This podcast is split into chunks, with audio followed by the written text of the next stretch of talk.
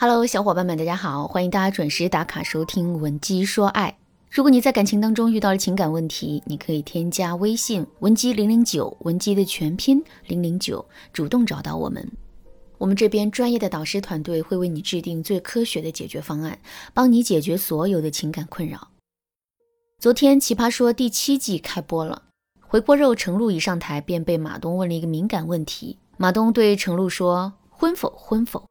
这显然是要说程璐和思文离婚的事情啊。不过程璐似乎并不想过多的提及这件事，于是便对马东说：“离析，离析。”简简单单的四个字，既对马东的问题做出了回应，同时也有效的掐断了话题，防止事情再被继续讨论下去。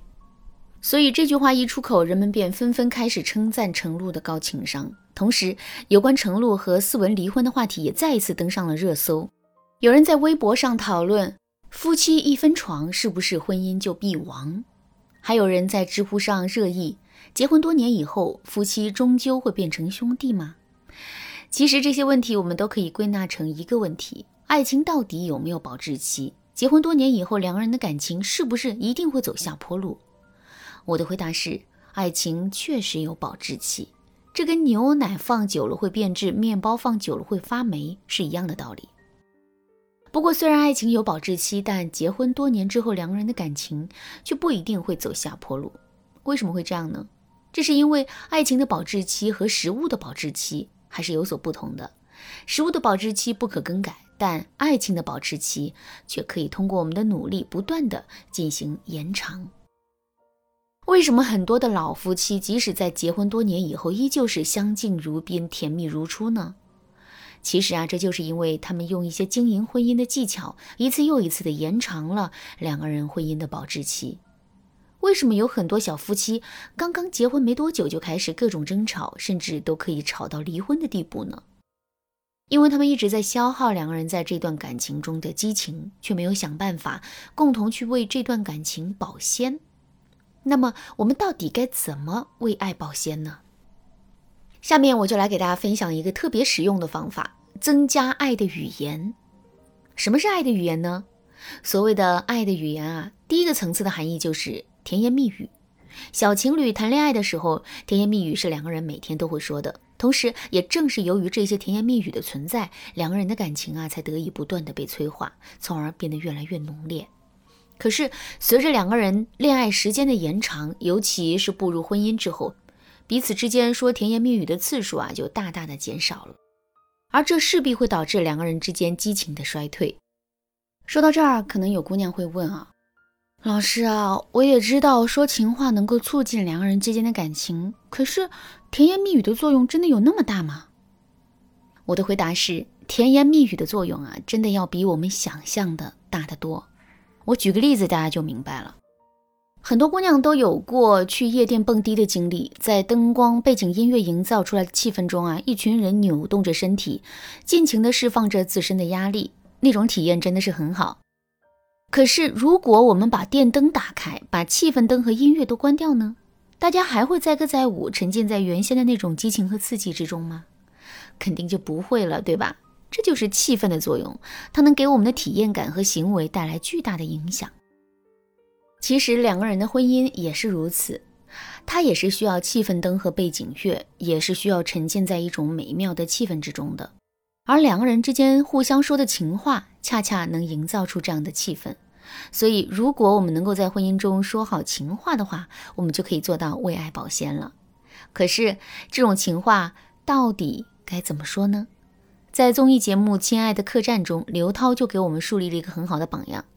在其中的一期节目中，刘涛和王珂一起坐车回客栈，王珂望着车外的风景，对刘涛说：“这儿很有感觉。”听到这句话之后，刘涛先是转过头去看风景，然后又看看王珂，说：“有感觉，有你在，哪都有感觉。”再比如有一次王珂过生日，刘涛就把王珂之前发的微博都找了回来，然后做成了一本书，书上还写着一句话：“如果人生是一道选择题，那我人生最对的事情就是选择了嫁给一个叫王珂的男人。”你看，简简单单的一句话，却展露出了无尽的爱意。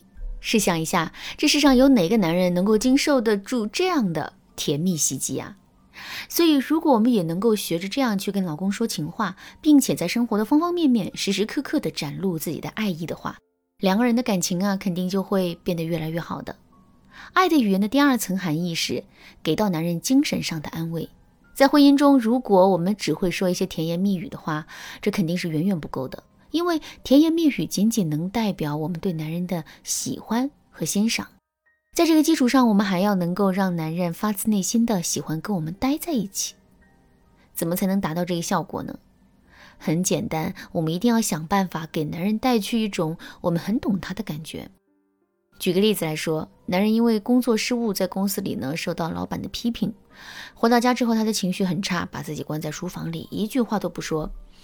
这个时候我们该怎么去安慰他呢？如果我们对男人说一些类似于“老公，你就是最棒的”。你们老板就是个大傻帽之类的话，男人非但感受不到我们的安慰，还会觉得我们是一个思维简单、不通情理，也没有真正去关心他的女人。怎么才能给到男人精神上的安慰呢？首先，我们要找到男人内心真正的苦恼。